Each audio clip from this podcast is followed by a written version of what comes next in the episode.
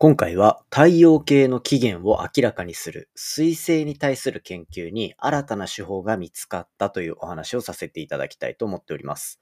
で、今回紹介する新たな研究っていうのは、簡単に言えば水星ほうき星っていう、あの、例えば君の名はとか出てたあれですね。あのほうき星っていうものの中に、どれぐらい水があってとか、どれぐらい二酸化炭素があってっていうところをどうやって測定するのかっていう新たな手法が確立されたというところなんですね。まあこれによって、もともとああいう水星っていうのは太陽系のできたばかりの時の情報を持っている、いわば太陽系の化石みたいな状態なんですよね。なので、その初期の情報をしっかりと捉えることができる新たな手法が解明されたというようなところになってきたので、今回は将来に向けてそんなお話をしていきたいと思っておりますので、ぜひ最後までお付き合いください。佐々木亮の宇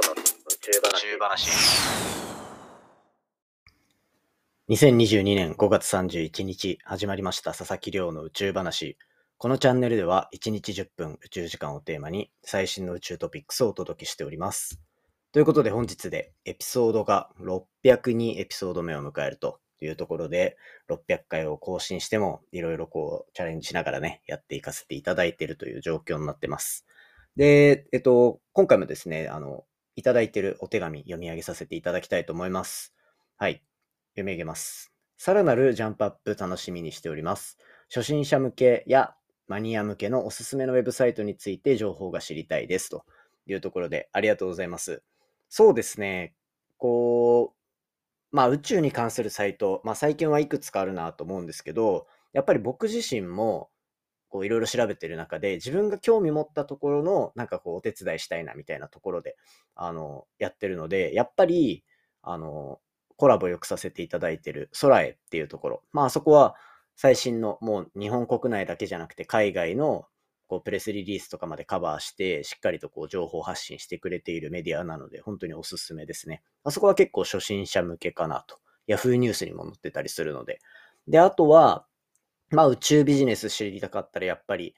空畑っていうところですね。ここは僕がライターやらせていただいてるのも、やっぱりもう興味持ったら関わりたいって思っちゃうタイプなんで、そこの2つ。で、あとはもし英語とかが大丈夫であれば、えっ、と、海外の一番やっぱ宇宙の情報サイトみたいな言えば、space.com っていうところですね。ここはもう本当に情報量が多分世界で一番集まってるところだと思うので、まあそういったところが結構いいんじゃないかなというふうに思っていたりします。あとはまあいろんなね、サイトあったりするので、まあそういったところこう見かけたらちょっと覗いてみながら、まあ書き方とか、まあそこにいるそのライターの人の書き口によって結構変わったりすると思うんですよね。その受ける印象とか。あとはまあ人によって読みやすい読みにくいってあるじゃないですか。会話と同じだと思うので、そういったところで自分に合うところが見つかったらいいなと思いますが、まあ、さっき話したところみたいなとこちょっと覗いてみていただけたらと思っております。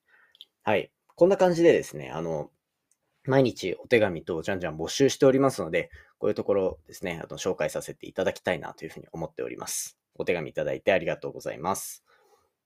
番組へのこう感想だったり宇宙に関する質問については、ツイッターのハッシュタグ宇宙話、またはこう今開いていただいている Spotify アプリの下にですね、Q&A コーナーっていうのを毎エピソードつけておりますので、ぜひそちらからコメントいただけたら嬉しいです。はい。じゃあですね、早速本題に行きたいと思います。今日の本題は、太陽系の起源を知るというような研究の文脈で、水星、ほうき星と書いて水星ですね。こちらのお話をしていきたいと思っております。で、今回紹介するのは、水星に対してどういう研究の手法がこういいのか、みたいな、そんなお話になってます。なので何か新しいことが分かったっていうよりは、今後こんな革新的な研究方法が出たから、きっとこういうことが解決されるだろうっていうようなお話ですね。じゃあ何が解決されるのかっていうと、やっぱり宇宙空間の中、そして太陽系の中で重要になってくるのは、こう水だったりとか、あとは二酸化炭素、まあ酸素とか、そういうのも含まれた物質がどのぐらい太陽系の初期にあったのか、みたいなところですね。そういったところを知ることによって、まあ太陽系の中で生きてる私たちですから、最初にどういう状況で太陽系ができて、それが今につながってるのかっていうのを理解するっていうことはですね、天文学を結構こう極めた最終的に何があるのっていうお話でよく出る、まあ私たち人間だったり生命っていうのがどこから来てどこへ向かってるのかっていうような一種哲学的な話に近づいてくるんですよ。そういったところで、まあ、水星、ほうき星っていうところは、太陽系初期の化石なんていう表現をされるぐらい重要な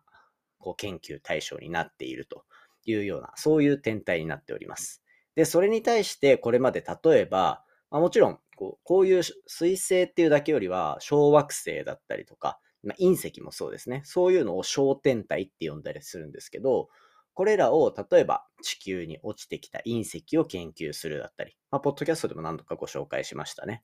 で、えっ、ー、と、まあ、その中に例えば、アミノ酸の元があるっぽいとかっていう話もあったりするんですよ。あとは、はやぶさ、はやぶさ2っていうのが小惑星に行くっていうのも、同様に太陽系の歴史っていうのを知るための背景があったりするというところですね。で、今回紹介するのは、そういった彗星が太陽光の光を浴びて、太陽の光を浴びることによって光り輝くとき、そんな時には、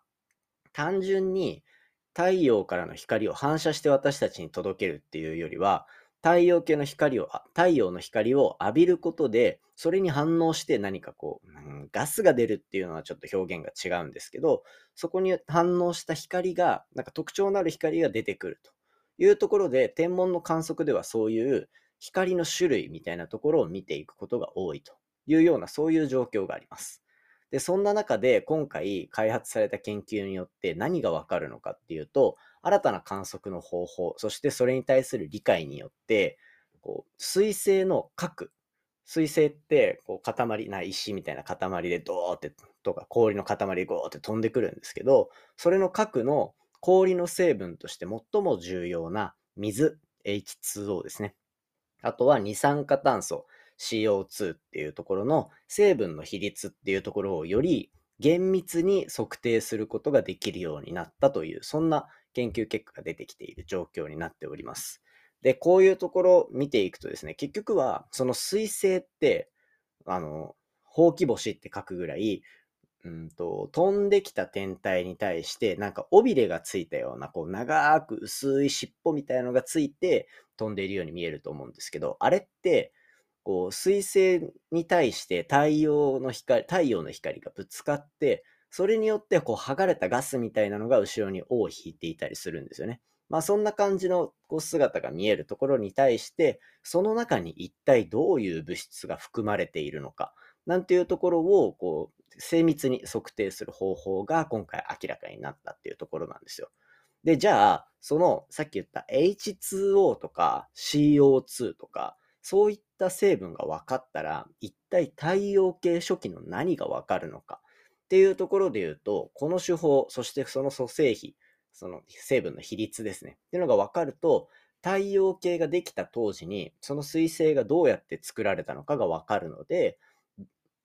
その当時にどういう物質があったのか、そしてそれに加えて太陽系ができた頃、その彗星ができた場所で一体どれぐらいの温度だったのかっていうような当時の温度まで知ることができるんですよね。まあこれはきっと小惑星行った後に石がどういうふうに固まってるかとか、どういうふうに結合しているのか、どういう物質が含まれてるかっていうところからもわかりますが、やっぱりこう、なんて言うでしょう、はやぶさ、はやぶさ2っていうミッションってすごく大掛かりになってるからこそ、1点体とかしかに行けないわけですよね。ただ、彗星っていうのはもう飛んできたものを、まあ、観測すればいいから、ミッションのその、なんて言うんでしょう、かかる時間だったりとかお金だったりっていうのに、観測っていう手法と着陸っていう手法ではだいぶ変わるんですよ。そういったところを観測から今回埋めていく新たな手法が確立されて、太陽系ができた初期の頃の情報がどんどん取得できるようになってきたという非常に面白い研究でした。ただですね、これからこれを実際に使って今後の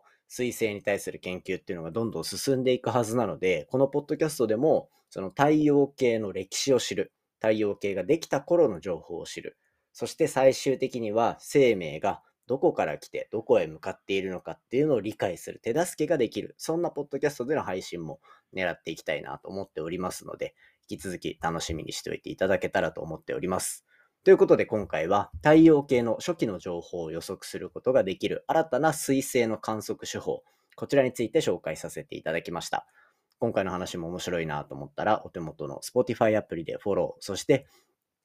フォローボタンの横にあるレビューボタンですね。ぜひよろしくお願いいたします。繰り返しになりますが、番組の感想や宇宙に関する質問は、Twitter のハッシュタグ宇宙話、または Spotify アプリの Q&A コーナーからじゃんじゃん